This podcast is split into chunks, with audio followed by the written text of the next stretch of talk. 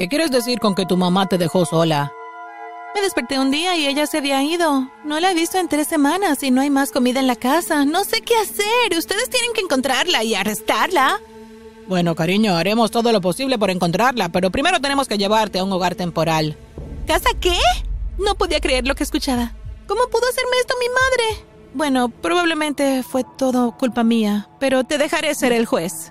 Voy a explicar todo lo que pasó hasta que lleguemos al punto de que mi madre me abandonó por completo. No te vayas a ir, ¿eh? Yo era hija única con dos padres amorosos que me colmaron de afecto.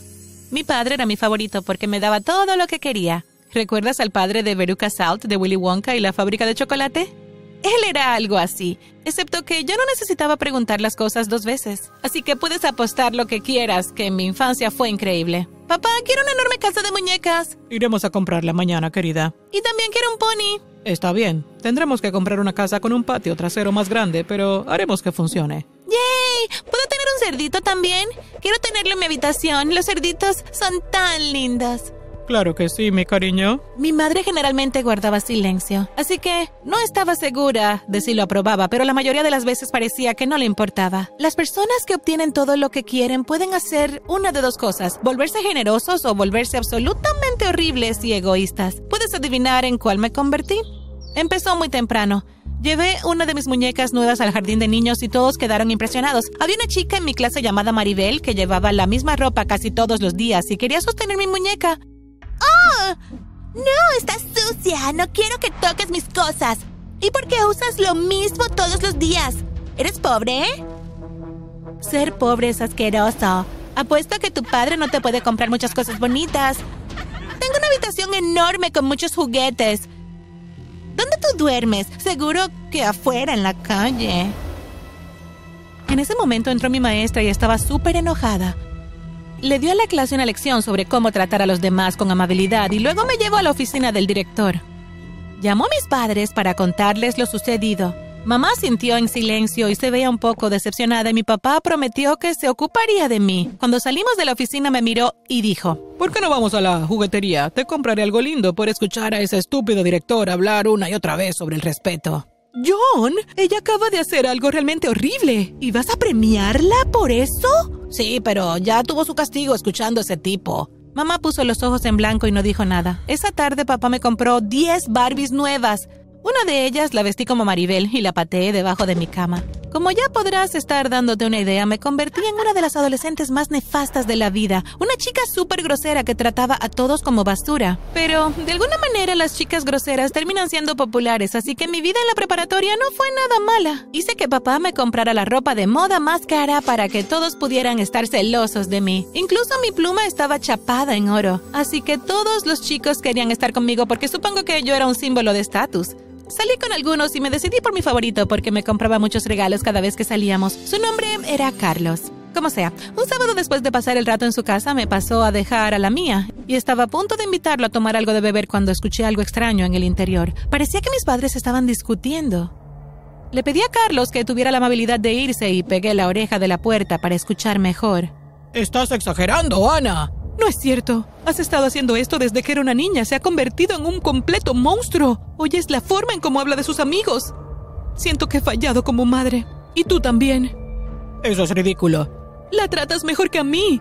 ¿Cuándo fue la última vez que me compraste algo? Um... Mira, ni siquiera puedes recordarlo.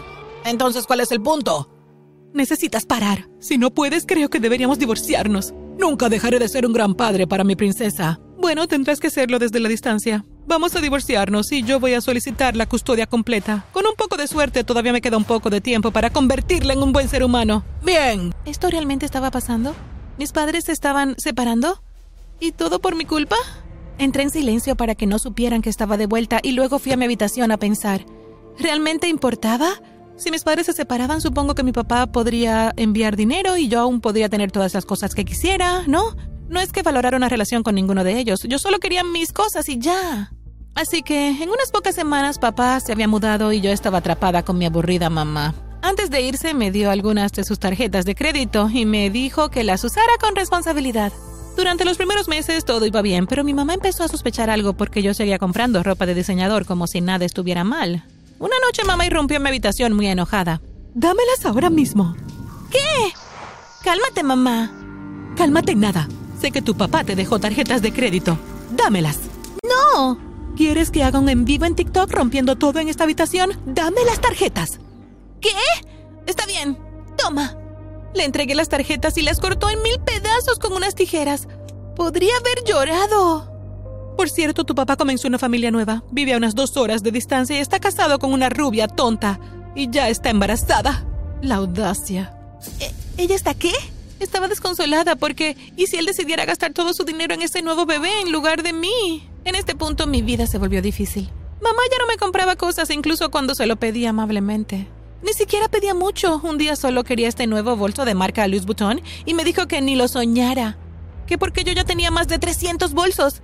Eso era cierto, pero que era uno más. Así que ahora Carlos tenía que comprarme todo lo que yo quería y eso no fue muy difícil que digamos para él porque sus padres eran ricos, pero cuando mamá me veía llegar a casa con bolsas y bolsas de cosas caras, se veía que se ponía un poco celosa. ¿De dónde sacaste eso? ¿Qué te importa? Obviamente no de ti. ¿Estás robando? Por supuesto que no. Conseguí que mi novio me los comprara. Al menos alguien se preocupa por mí. Eres la peor madre de todo el planeta y desearía poder quedarme con papá y su nueva esposa. Estoy segura de que ella es más bonita y más inteligente que tú. Ella suspiró y salió de la habitación. Y yo no tenía idea de que sería la última vez de que la vería por un tiempo, porque al día siguiente, cuando me desperté, ella se había ido. Mamá no volvió esa noche, ni al día siguiente, ni al día después de ese. Había suficiente comida en la casa, así que realmente no me importó, y cuando me cansaba de comer en la casa, le pedí a Carlos que me llevara a un restaurante. Pero luego habían pasado tres semanas completas y no había ni rastro de mi mamá. Creo que deberías ir a la policía. ¿Por qué, Carlos? No conoces a mamá, ella realmente está molesta. ¿Y si le pasó algo? ¿Quién te va a cuidar? ¿Cómo vas a ir a la universidad? ¿Mi papá? Ni siquiera sabes dónde vive. ¿Cómo encontrarlo? Decidí escuchar a Carlos y fui a la policía. Intentaron comunicarse con papá, pero no hubo respuesta y en lugar de tratar de encontrar a mi mamá para meterla en la cárcel por la escoria que era, dijeron que tendrían que ponerme en un lugar de acogida por un tiempo. ¿No puedo simplemente quedarme sola en casa? No, cariño, eres menor de edad. Rompí con Carlos en ese momento porque fueron sus malos consejos los que me metieron en este lío. Se fue a casa con su cara de tristeza mientras yo esperaba en la comisaría hasta que una familia de aspecto raro vino a recogerme. La policía dijo que tuve suerte porque normalmente tendrían que enviar a los niños abandonados como yo a una institución y podría llevar un tiempo encontrar una familia de acogida. No sé cómo definen ellos la suerte, porque vivir con esta familia fue horrible. Tuve que compartir una habitación con otras dos niñas de en la misma situación que yo, niñas asquerosas que no tenían gusto ni clase. No tenían ropa de diseñador, así que no teníamos nada de qué hablar. Lloré hasta quedarme dormida casi todas las noches, preguntándome por qué demonios mi madre me había abandonado. También traté y traté de llamar a papá, pero no hubo respuesta. Después de unas dos semanas de esta tortura, decidí que no podía soportarlo más. Me escapé en medio de la noche y decidí ir a buscar a papá. Supuse que estaría en un pueblo en particular, ya que mi mamá dijo que estaba a unas dos horas de distancia. Me subí a un autobús y después de dos horas me bajé y comencé mi búsqueda. Literalmente no tenía idea de lo que estaba haciendo. Solo mostré su foto a personas al azar en la calle y les pregunté si lo habían visto. Nadie lo había visto. Y justo cuando estaba pensando en volver a ese horrible hogar temporal, un taxi se detuvo. ¿A dónde te gustaría ir? No quiero un taxi. Uh, nunca he viajado en un taxi. Um, espera, ¿has visto a este hombre? Le mostré la foto de papá. Oh, sí, lo llevé a su casa hace unos días. ¿Me puedes llevar ahí? Súbete.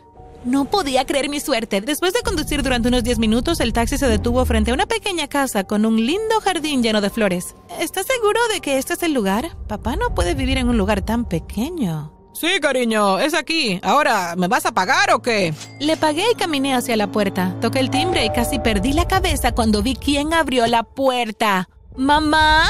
Oh, Dios mío, Serena, ¿cómo nos encontraste? ¿Nos? Entonces vi a mi papá aparecer detrás de ella. Um, esto es incómodo. ¿Qué está pasando? Bueno, la verdad es que ambos estábamos muy hartos de ti y decidimos que ya no queríamos tener hijos, así que inventamos una excusa para poder mudarnos y empezar de nuevo. Ahora que nos encontraste, supongo que tenemos que hacer esto de la manera adecuada. Te pondremos en adopción o tal vez puedas volver con esa linda familia adoptiva y dejarnos en paz. ¿Qué opinas? Volvieron adentro, cerraron la puerta y yo me quedé allí en estado de shock. Llamé y toqué, pero ellos fingieron que no existía.